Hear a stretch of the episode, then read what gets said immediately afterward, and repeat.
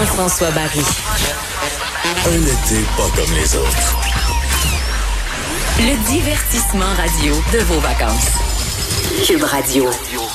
Jean-François Barry. Ben oui, c'est reparti pour une autre semaine. On est lundi, le 3 août, déjà le mois d'août. C'est ce que Anaïs me disait tantôt, qui est en train de se préparer pour sa chronique culturelle. Elle dit, on est déjà presque à la fin des vacances estivales. Mario sera de retour dans 14 jours, donc le 3 août. Mais d'ici là, on va continuer de vous informer, bien sûr. J'espère que vous avez eu un beau week-end. La situation au Québec présentement avec euh, la COVID, 123 nouvelles personnes infectées. On se maintient, hein? C'est toujours pas mal entre 120 170. Là, on oscille Euh, deux décès supplémentaires, 172 personnes hospitalisées présentement, 18 personnes aux soins intensifs. Honnêtement, je trouve que le bilan est quand même pas si mal si on pense au fait qu'on se fait tester beaucoup présentement.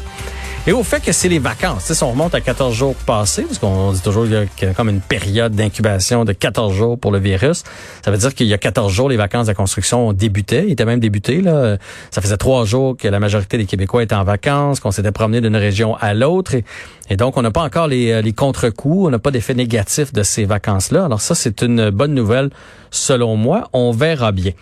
Si euh, vous êtes pas des, du genre peureux avec la COVID en disant j'en mourrai pas, puis je veux pas alarmer personne, mais c'est quand même un bon petit rappel euh, à se faire une fois de temps en temps que la COVID est toujours là, qu'on peut ne pas en mourir, mais euh, avoir des séquelles et avoir un un, bout dur, disons ça comme ça. Euh, il y a un homme de 64 ans, c'est dans les deux différents quotidiens aujourd'hui, la presse et le journal de Montréal, où on nous raconte des cas qui font réfléchir. Un homme de 64 ans qui en a arraché, là, mais arraché, là, vous dire le temps qu'il a passé à l'hôpital. Et encore aujourd'hui, là, il y a beaucoup de difficultés. Lorsqu'il est sorti de l'hôpital, il était pas capable de tenir sa cuillère pour manger, cet homme-là. Fait que euh, lui, il nous raconte son histoire en nous disant c'est réel. Puis oui, j'en suis pas mort, mais le bout dur que j'ai eu, ça a pas de bon sens. Bon, là, vous allez dire, il y a 64 ans, parfait, dans le Journal de Montréal, on parle d'une jeune fille de 28 ans qui, pendant trois jours, a pas mangé, était couchée, chez elle. Elle est allée à l'hôpital. On l'a retourné. Elle n'avait rien à faire. Ça va finir par passer. Elle avait, elle dit, je gardais mon téléphone avec moi. J'avais le 911 de signaler. Il me restait juste à peser sur send si, euh, je, si je sentais que je, que ça dérapait mon affaire. Fait qu'elle aussi nous dit à quel point ça a été difficile. Puis un autre homme qui a attrapé en France. Lui, il arrivait de la France. Il a attrapé ça là-bas. Euh, et encore une, aujourd'hui, là, ça fait déjà quelques mois qu'il est sorti de l'hôpital. Il est à 30 à 40% de ses capacités. Fait que ça fait ça fait quand même réfléchir si vous êtes de ceux qui font comme ben non, il n'y a pas de problème.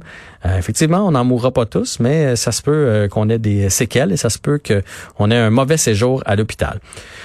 Je veux revenir sur les euh, récalcitrants. J'en reviens pas de continuer. Je pensais qu'en fin de semaine, il y avait comme rien, euh, que ça allait mieux. Je pense que c'est la frénésie du Canadien a fait comme, oh mon Dieu, les, Québécois sont tranquilles en fin de semaine. Eh ben non.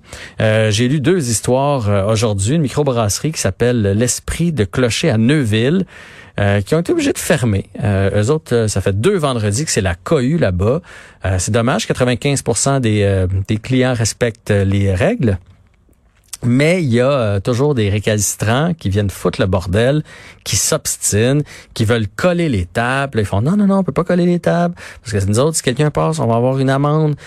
Non, moi, je veux coller les tables. Moi, je veux pas mettre mon masque dans la toilette. Puis là, ils sont prêts à tout virer à l'envers. Puis évidemment, ça nuit à l'ambiance des autres là, qui sont alentour. Là. Vous savez comment ça marche dans un resto, quelque chose comme ça? S'il y en a un qui décide, qui même avant la COVID, là, qui est pas content de son plat puis qui fait une scène, là, ça, ça nuit à l'ambiance générale. Donc, bref, eux autres, ils ont décidé que c'était la fin. Fait que, euh, tu sais, il y avait un beau mouvement de solidarité au Québec, le mars-avril. Là, il est vraiment disparu. Tu sais, pour sa petite personne, de pas porter de masque ou de s'asseoir à huit à une table alors que qu'on n'a pas le droit. Les gens font fermer des commerces. Euh, c'est leur gang-pain, ce commerce-là. Faudrait s'en rappeler, faudrait être solidaire.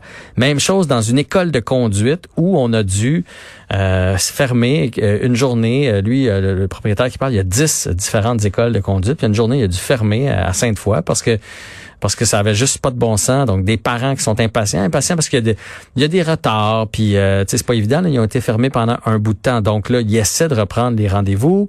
Euh, on oblige le masque, évidemment, on oblige de se laver les mains, etc., etc. Puis là, ben, il y a des gens qui veulent pas. Non, moi, mon fils, il va embarquer dans le char, mais il mettra pas son masque. Et là, ça se pogne. Euh, bref, euh, il a décidé de fermer lorsque sa fille est revenue en pleurant. Sa fille, la fille du propriétaire travaille là, elle revenait en pleurant le soir. Ça juste pas de bon sens. Je me fais insulter, je me fais injurier.